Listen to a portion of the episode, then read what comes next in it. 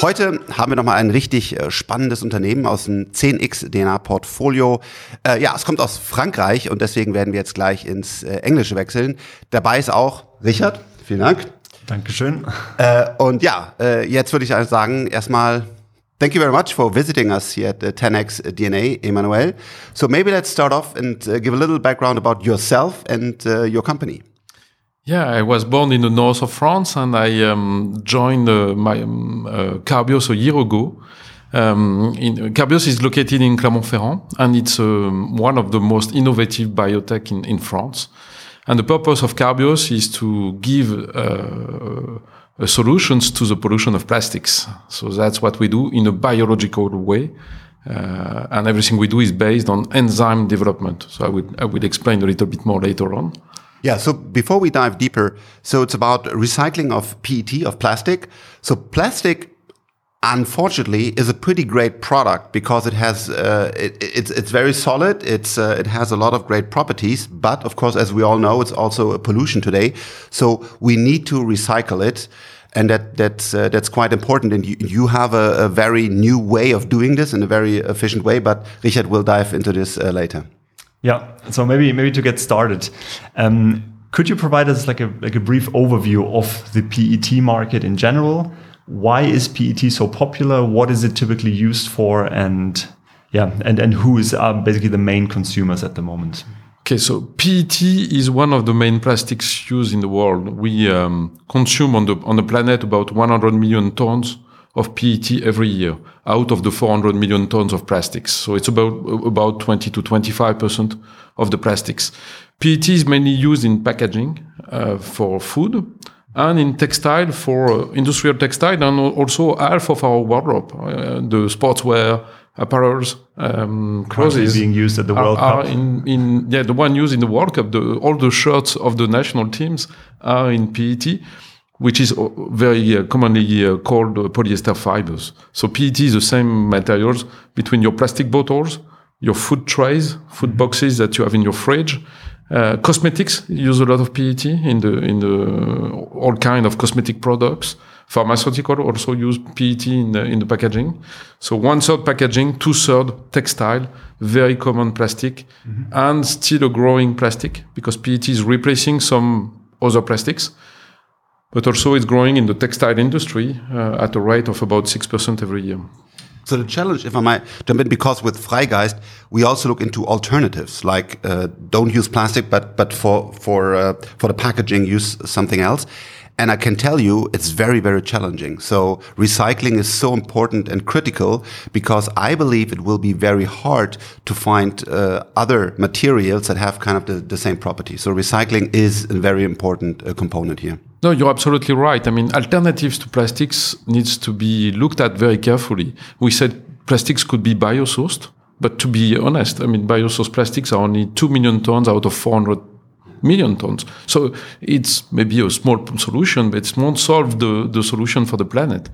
Um, if you use glass in packaging, eh, maybe it's great, but it's 23 times more CO2 emission to use glass than to use plastics. So the problem of plastics is not by itself the plastics. The problem mm-hmm. of plastics is the end of life. Only 10 to 15% of the plastics are recycled today, and it's far too low. We need to increase the, the percentage of plastics which will be recycled. Mm-hmm. Sorry, one last thing because I believe that that's so important. Like when you look at at, at, a, at a footprint to our planet, it, it, it's CO2, water pollution, and so on. And if you then look at the whole life cycle, uh, some some things like glass they look great in the beginning, but if you then look at the whole life cycle of the creation of the glass and, and then maybe recycling or whatever, it, it might also get get, get worse. So uh, th that's quite important. When we look into what makes sense, it has to be end to end make sense. That, that's Absolutely. End to end and with different cycles. If you use one product for one cycle, single use products, and you have used a lot of materials and a lot of CO2 for only one use. If you are able to recycle 10, 20 times the same products, you need to look at the CO2 emission along across the life with the number of usage you do. So the circular life cycle start to be a notion that we need to develop is how much material you use and how many usage you will have on the same products during across its life. Mm -hmm. Um, you mentioned that basically around about 100 million tons of PET is produced Today. every year. Yeah.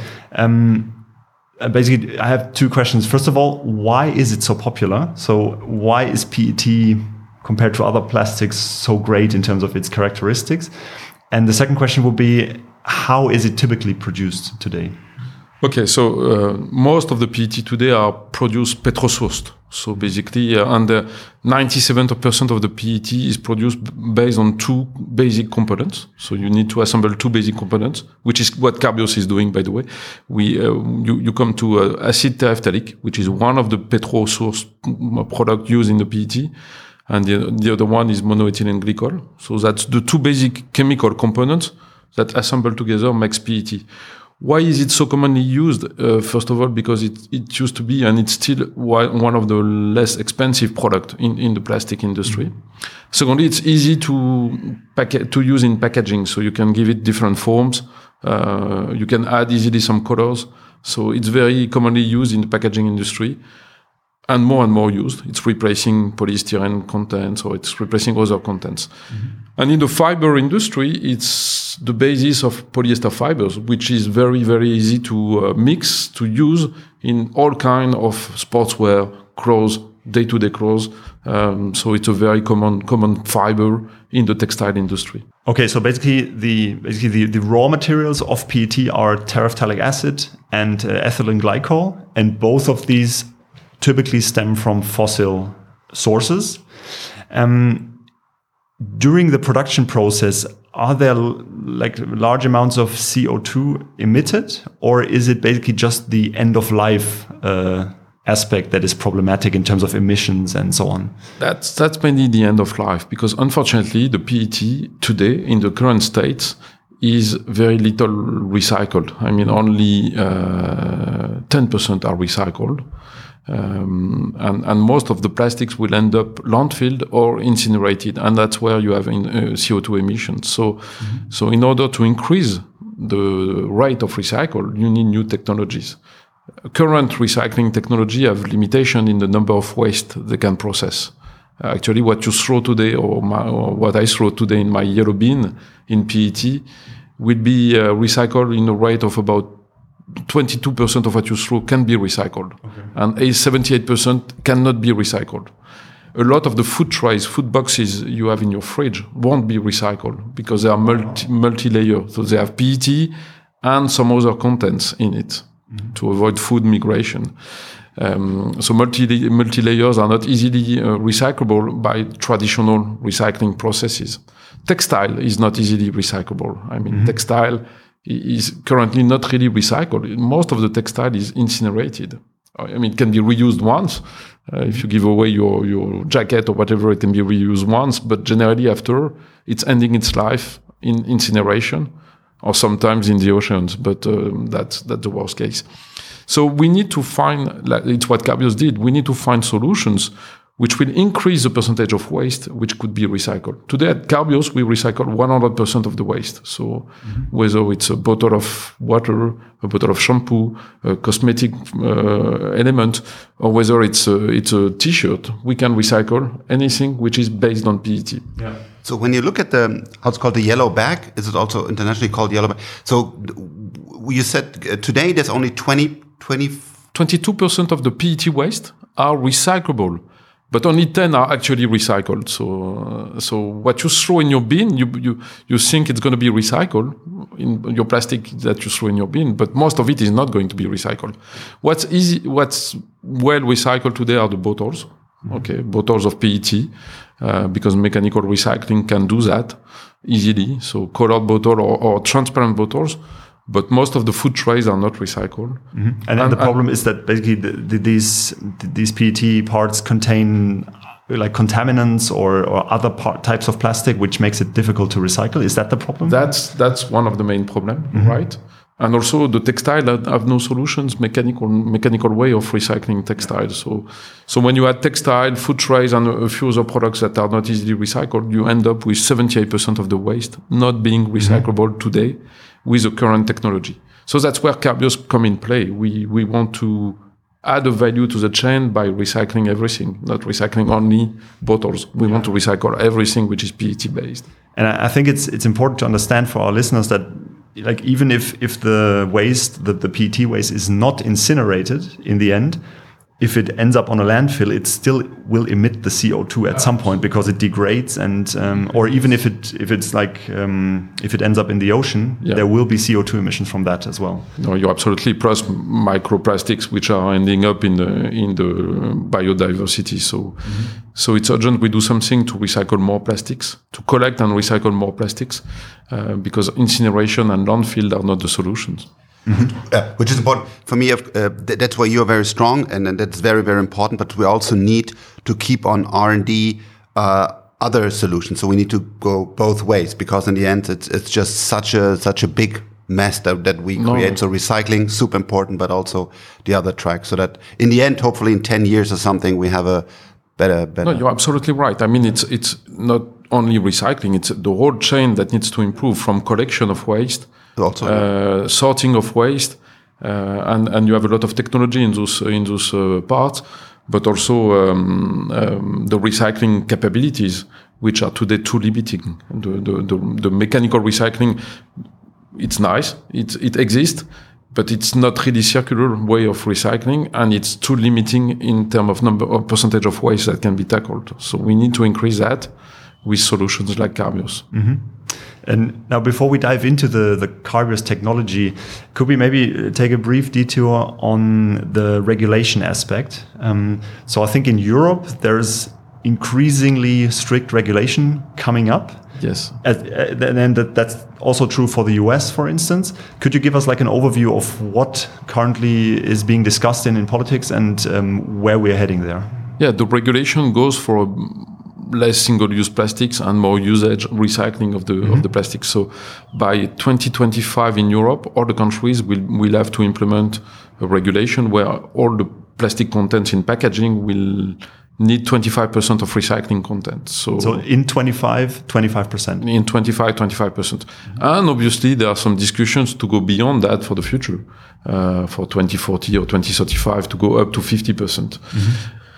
So the regulation goes into more recycling usage, um, and it's more and more copied in the in in, in the by the US or, or by China or by other uh, states, which are generally looking at Europe as creating the way, and then it's copied in other uh, in other countries. So we see the trend becoming worldwide. It's a good trend.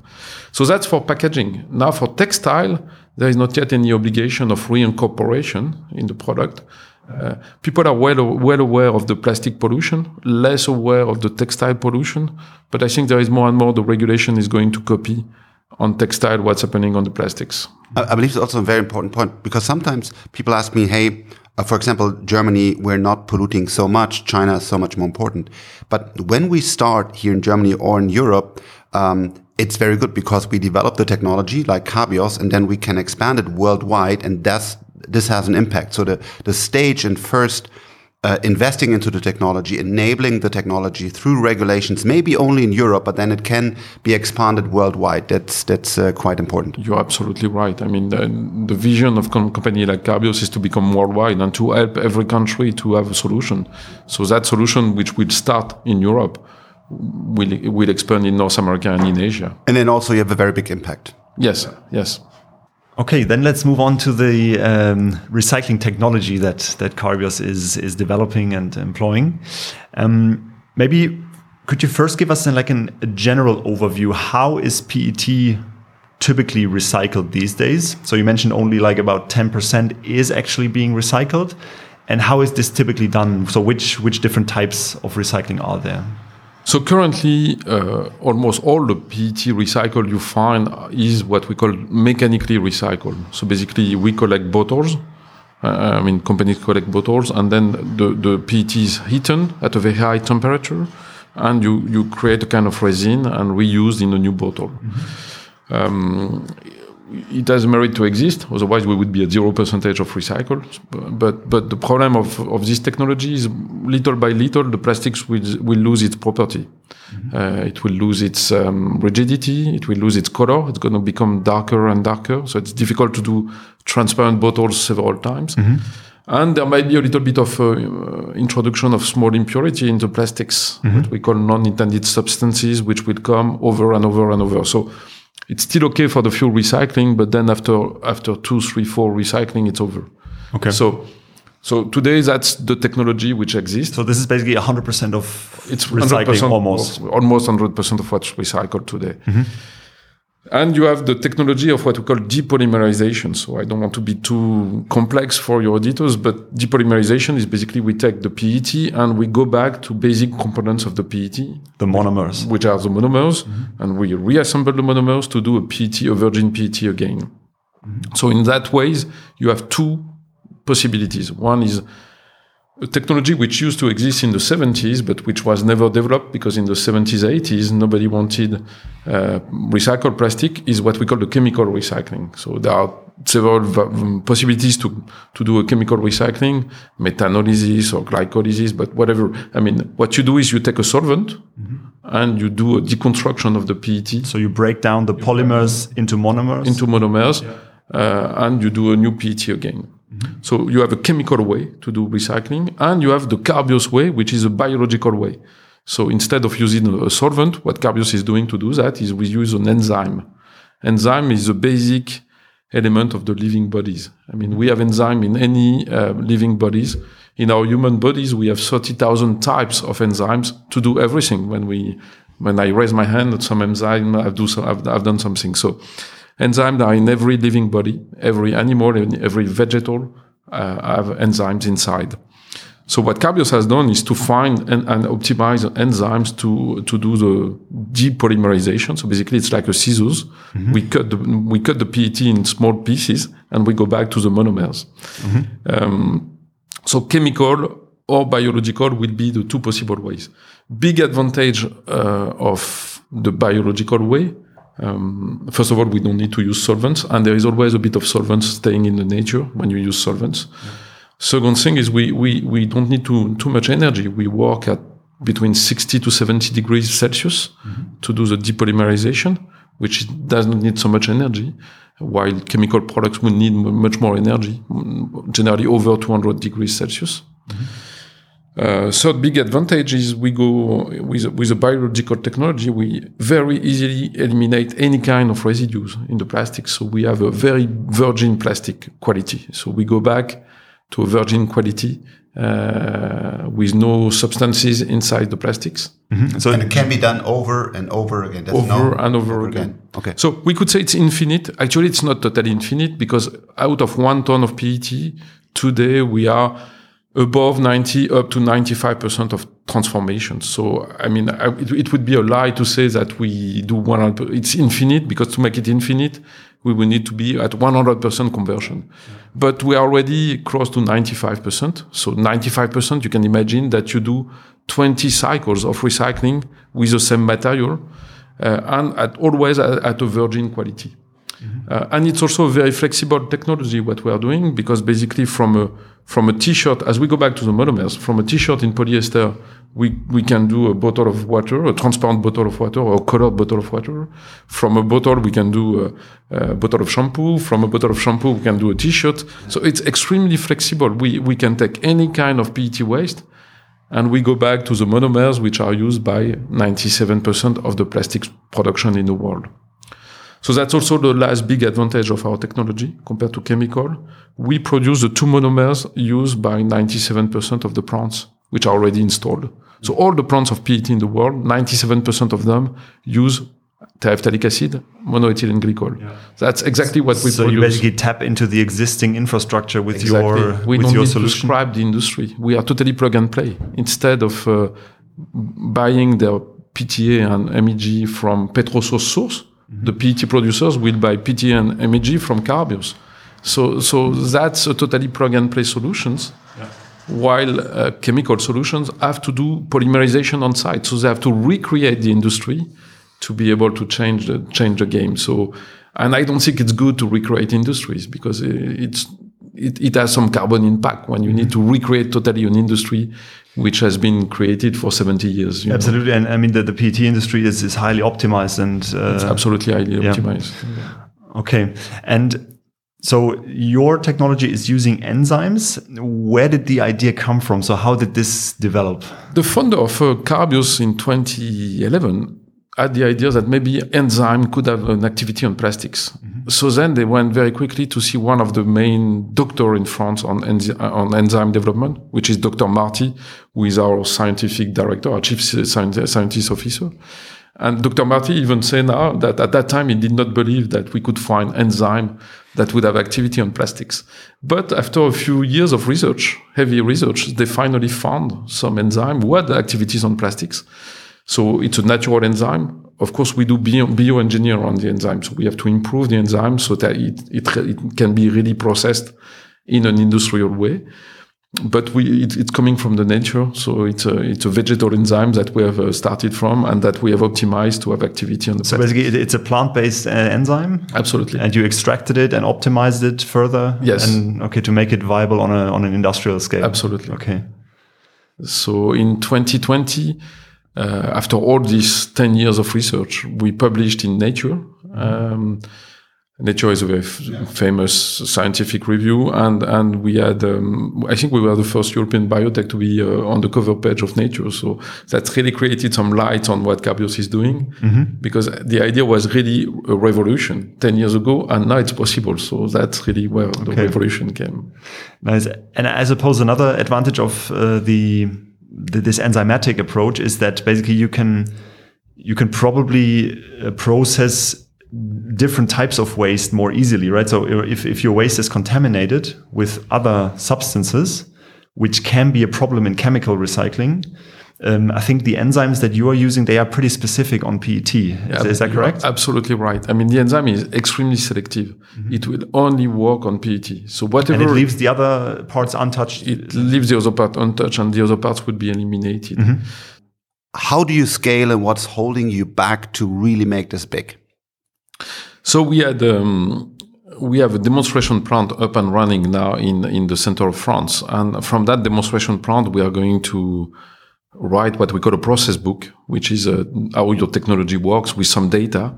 And that's the starting point to start licensing our technology. And, and, the best way to scale quickly is to license the technology. I mean, we could dream, I could dream to do uh, five plants by myself, raising a lot of funds to finance my own plants. But at the end of the day, that would be only 300, 500,000 tons out of the 80 million tons, which would be necessary in 2035. So if we really want to have an impact on the market, we need to have a lot of plants.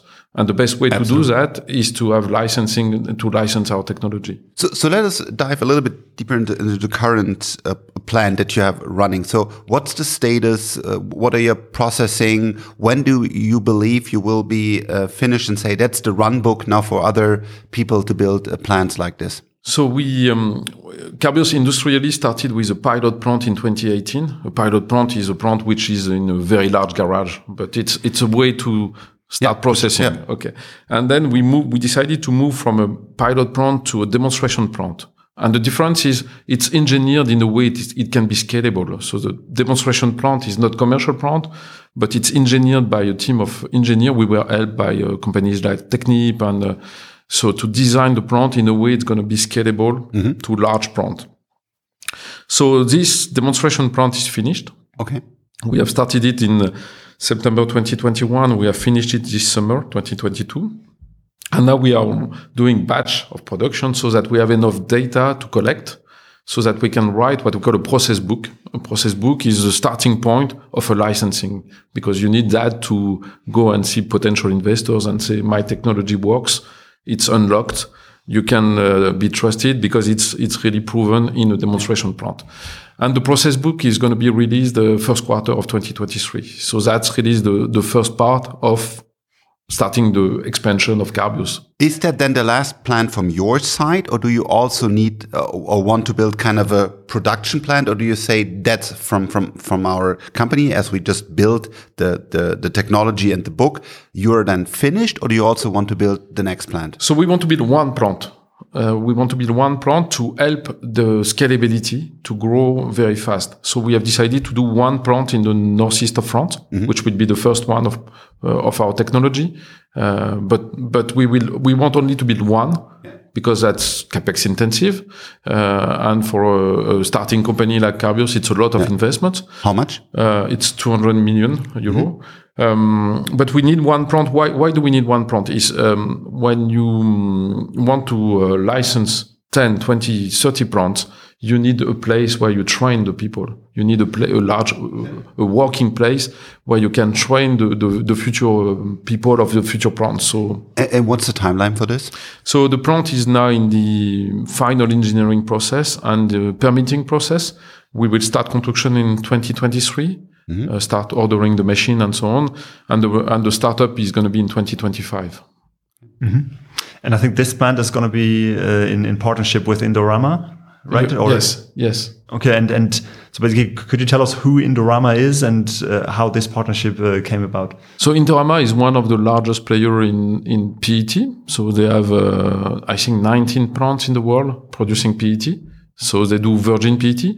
They are also invested in mechanical recycling, uh, and Indorama has understood that mechanical recycling is a an important business for them, but it's not sufficient. We need to do something with the 78% waste that are not processable today.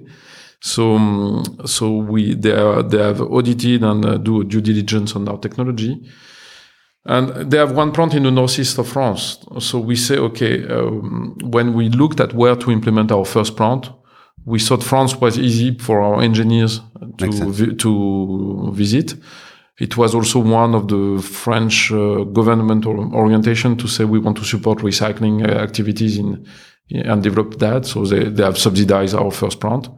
Um, and uh, also the location of northeast of France is interesting from a waste collection standpoint because when you think recycling, you need to imagine that the waste is not too far. Uh, if you start to collect waste, which is 2,000, 3,000 kilometers all across the oceans, you have a, CO2 impact, which is not good. So we need to go in demographies which, which are sufficient. So in the northeast of France, at the border of Luxembourg, we can access to French waste, but also to Benelux waste and to German waste. So the waste collection can be done in a radius which is not too too too long, so that we have a better footprint, CO2 footprint. Mm -hmm. So how big is this plant? So it's basically the the industrial scale plant. How big is this actually going to be? So the first plant is going to be 50,000 tons of waste mm-hmm. processed. That's about the equivalent of 2 billion bottles. 2 billion bottles. 2 billion bottles, mm-hmm. or the equivalent of 300 million t-shirts. Mm-hmm. Uh, but of course, it's going to be a mix of t-shirts and bottles and uh, and food trays. Yeah. But, but, just to give you a reference, um, and um, the idea is the output should be around, but we expect more 45,000 tons mm-hmm. of monomers which will become PET again. So mm-hmm. that's that's the idea of uh, okay. the current and, plant. And basically, the idea is to moving this from a demonstration plant to an industrial scale plant and just create the learnings along the way and refine the process further? No, the, the process has been already refined in the demonstration mm -hmm. plant, but uh, the idea is to have a large plant which is operating to uh, for several reasons. One, we have uh, some customers which are beyond Carbios technology and would start to become impatient to get some some products in large quantities. Yeah. So, like the partners we have, like L'Oreal, uh, Pepsi Cola, because they need the recycled plastic because they they also from the consumer perspective say we are 10% recycled or whatever. Yeah, so they, they, need they need yeah. recycled plastics and they want to go beyond mechanical recycling. They want to have new technology like Carbios. So we've been in discussion with those brands for many years and they start to become impatient to have products. So that's why we do the first plant. The second reason, as I said, is once we uh, we will um, start licensing our technology, and we expect to sign licenses end of 2023, beginning of 2024 uh, when when you start licensing the technology, you need to train the people of the future plant because uh, I mean to start up a plant, you need to have trained people. Yeah, yeah. So we need a place where we will train the people close on to our engineering scale. on an industrial scale. Yeah. So so that that first plant in France will also help training the future licensees, and we expect to have plants in the in all the big countries in the world one day. Mm -hmm. Okay. Um, so based on our research, we we learned that basically in order to recycle one kilogram of PET, you need around about one gram of enzymes. Is that correct? So we need one for 1,000. So one for 1,000. One ton okay. of PET, one kilo of enzymes. Mm -hmm. Okay. And now, since we're talking like about a scale of uh, like 80 megatons uh, of, of PET, there will be lots of enzymes Yes, needed. yes. So where will you get these enzymes from and, and how easily is actually the enzyme production scalable? So Carbios is at the edge of developing enzymes, but we are not producer of enzyme. We can produce small quantity of enzyme if we need for our lab or if- if we need to test, but produce at very large scale enzyme is uh, is a different aspect. So we have partnered with the largest producer of enzyme in the world, which is Novozymes. Novozymes is a Danish company. They, they have approximately 50% of the enzyme market in other sectors, uh, pharmaceutical, agriculture also. They are the largest producer.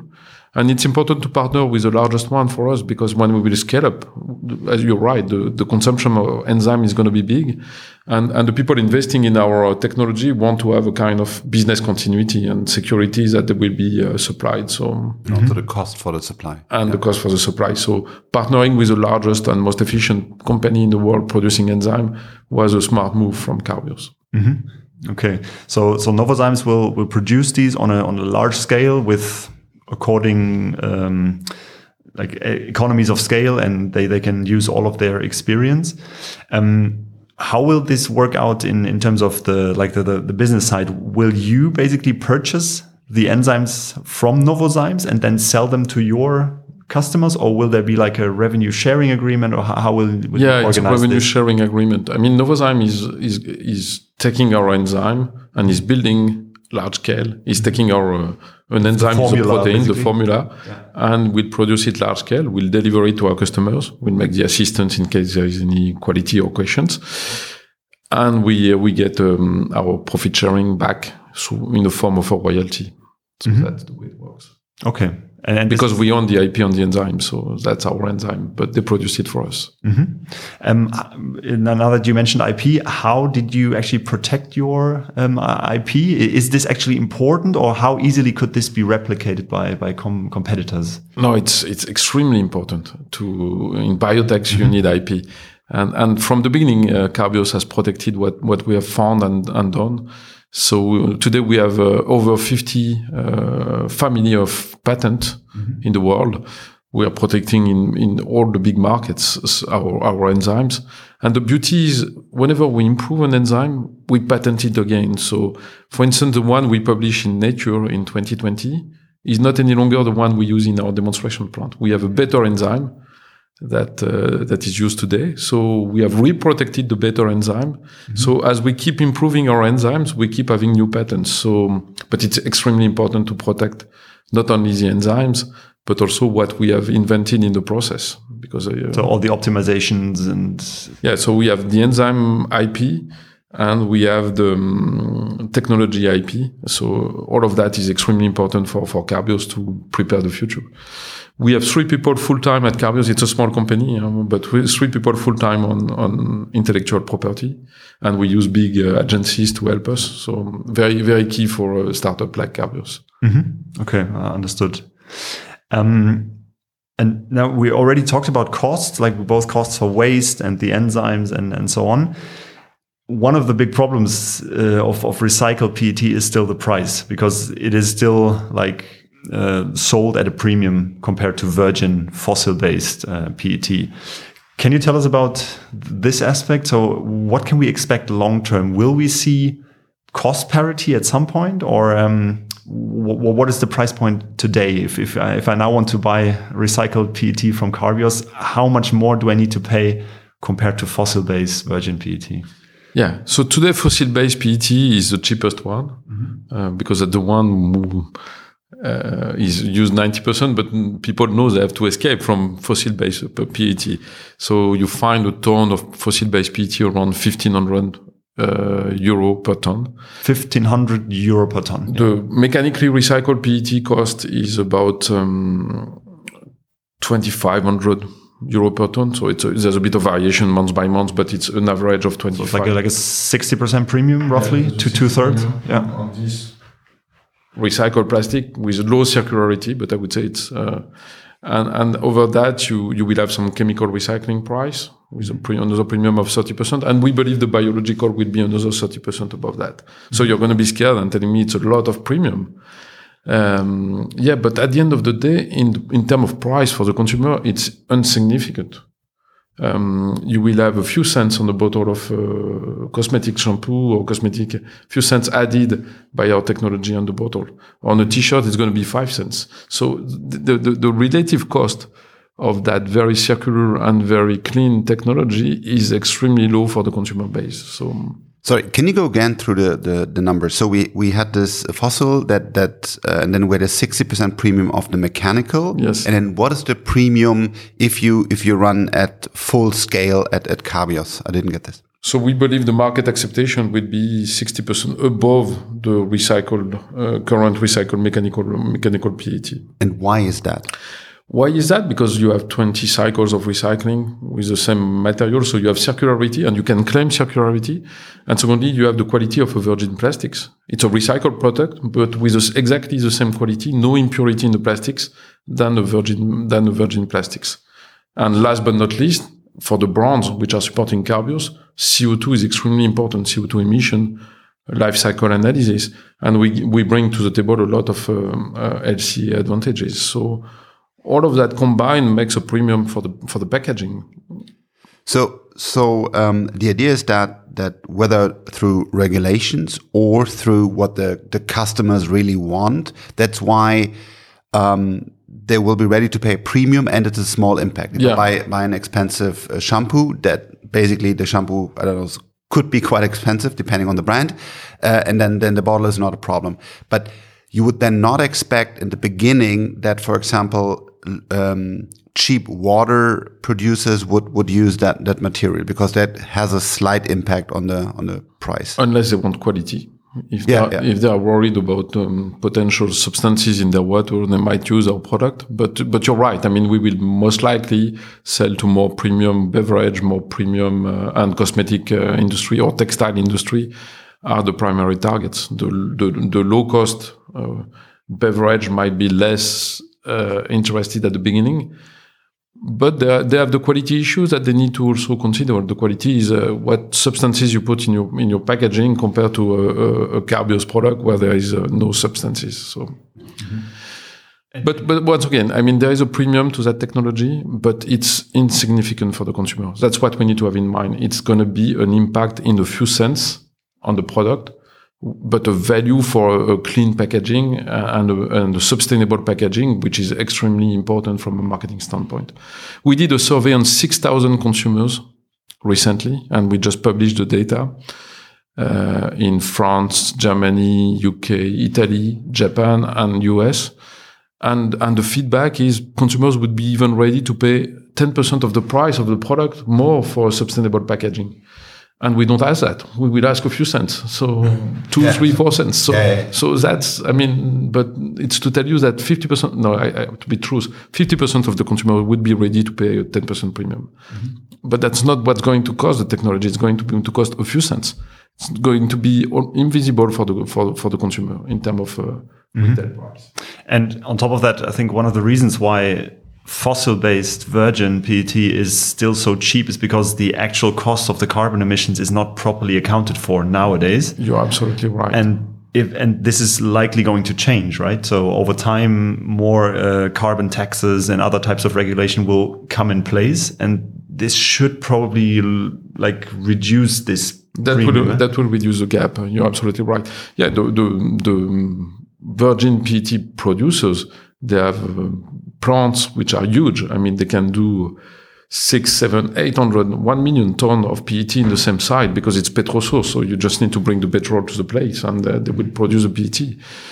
When you're in recycling, you need to consider your footprint, your footprint impact. So if you start to say, okay, I'm going to build a half a million ton PET plant, well, you need to go so far to get the waste that at the end, the, the advantage for the for the planet is not there. So we need to imagine that we will be more local to local in the future. We will have reasonable sized plants for demographies, and the idea is to collect the waste locally, to recycle the waste locally, and to reproduce the PET locally. So that's uh, the virtuous economy that we need to start to develop. And and if like in the future, uh, carbon emissions would properly be like priced in, do you see price parity at some point or I, I do think so. First of all, of course, our process will continue to improve. So with time, we are going to gain in optimization of OPEX and CAPEX. So we believe that there will be uh, some cost down. Secondly, today we build a 50,000 ton plant, but we know that probably the right scale is a, is a bit larger. We could go to 100 million tons of uh, waste, uh, 100,000 tons of waste, not 100 million, 100,000 tons of waste plant. Uh, which is a reasonable size of plant for demography, uh, like Frankfurt or stuff like that. So that could be the, the right scaling. And, and, and therefore we will have some cost optimizations coming on the, with time, with time. So mm. like any new industry, you have time to optimize and to decrease your cost. But you're absolutely right. Petro source product will go up because I think they will be uh, taxed on their carbon emission at mm-hmm. stage. Okay. And now before we go like into the future of what the future will probably hold for, for Carbios, could we maybe take one step back and uh, talk again about the uh, like environmental impact of your process? So you mentioned the lower temperatures, which means lower energy consumption. The enzymes are non-toxic. Uh, basically, they they're not like chemicals that need to be dis disposed of um, in very special ways.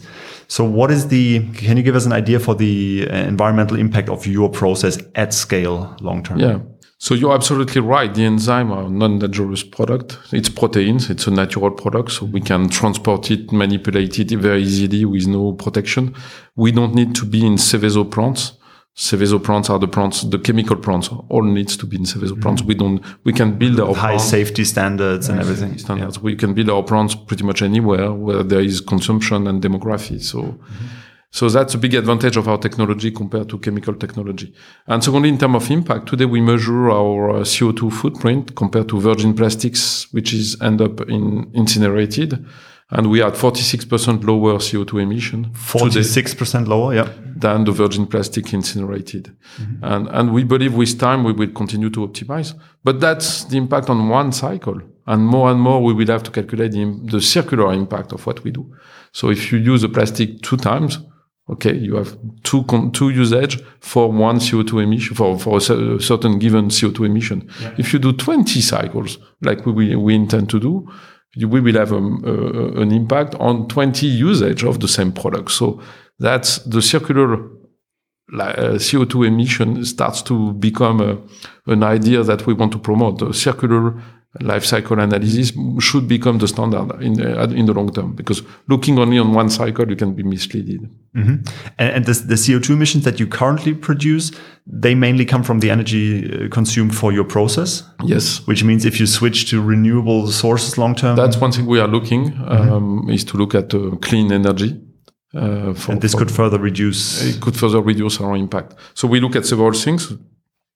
Distance to collect the waste it's an important thing. So because it has an impact, uh, renewable energy. Mm-hmm. And be as close as possible to the PET re- mm, producers, so we don't have too much transportation CO2 emissions in the when we ship our monomers to them. So again, the future of this industry is going to be more local to local, mm-hmm. local waste for local recycling, for local reproduction of plastics, local energy production, and local energy production, solar, wind. Absolutely, yeah. that's yeah. the best way to get a, a CO2 impact. Mm-hmm. So when we look at at Carbios, um, you have a, a, lot of great things going for you. Um, the, the, regulation in Europe, so 25% needs to be uh, recycled, which I, which I, we all believe is a is a is a great way. Um, I be, believe the consumer just wants to have recycled plastic, so that that that's um, they just want to use only these these these products, and then you have um, a superior technology. So, what are your challenges? What kind of lets you you not sleep well? Or what are what what are your challenges about why this might not become a, a worldwide success? So it's it's mainly a question of scalability. Uh, I mean, to really have an impact, we need to license a significant amount of plants and be able to scale up.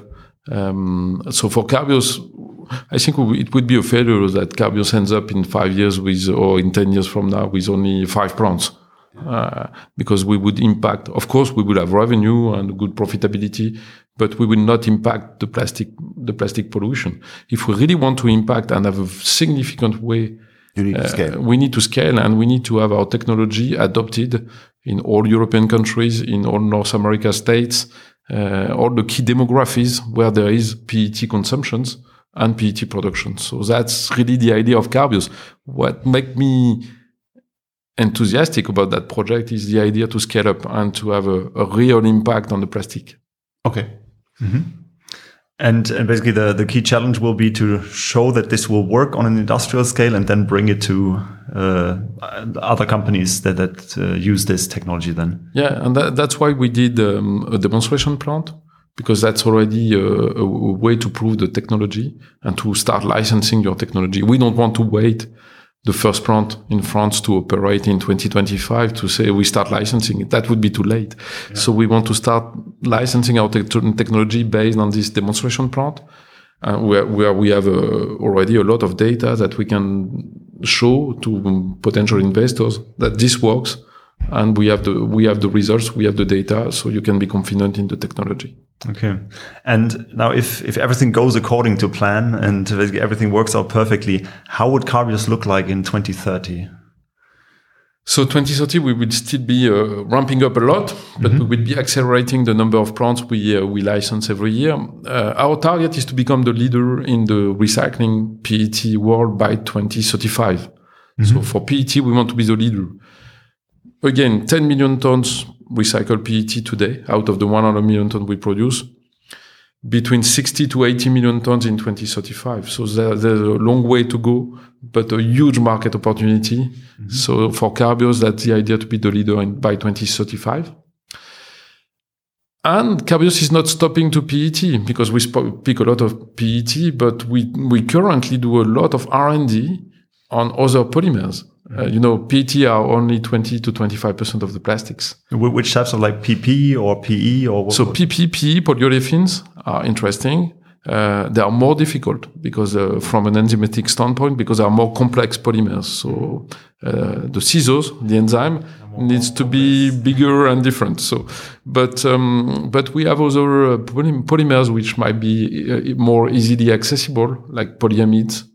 Um, so we work on polyamides, we work on natural rubber, we, we work on polyolefin in our R&D always with the same idea, enzymatic research. So we try to find enzymes, optimize them, and then have an, uh, have an impact on the plastic.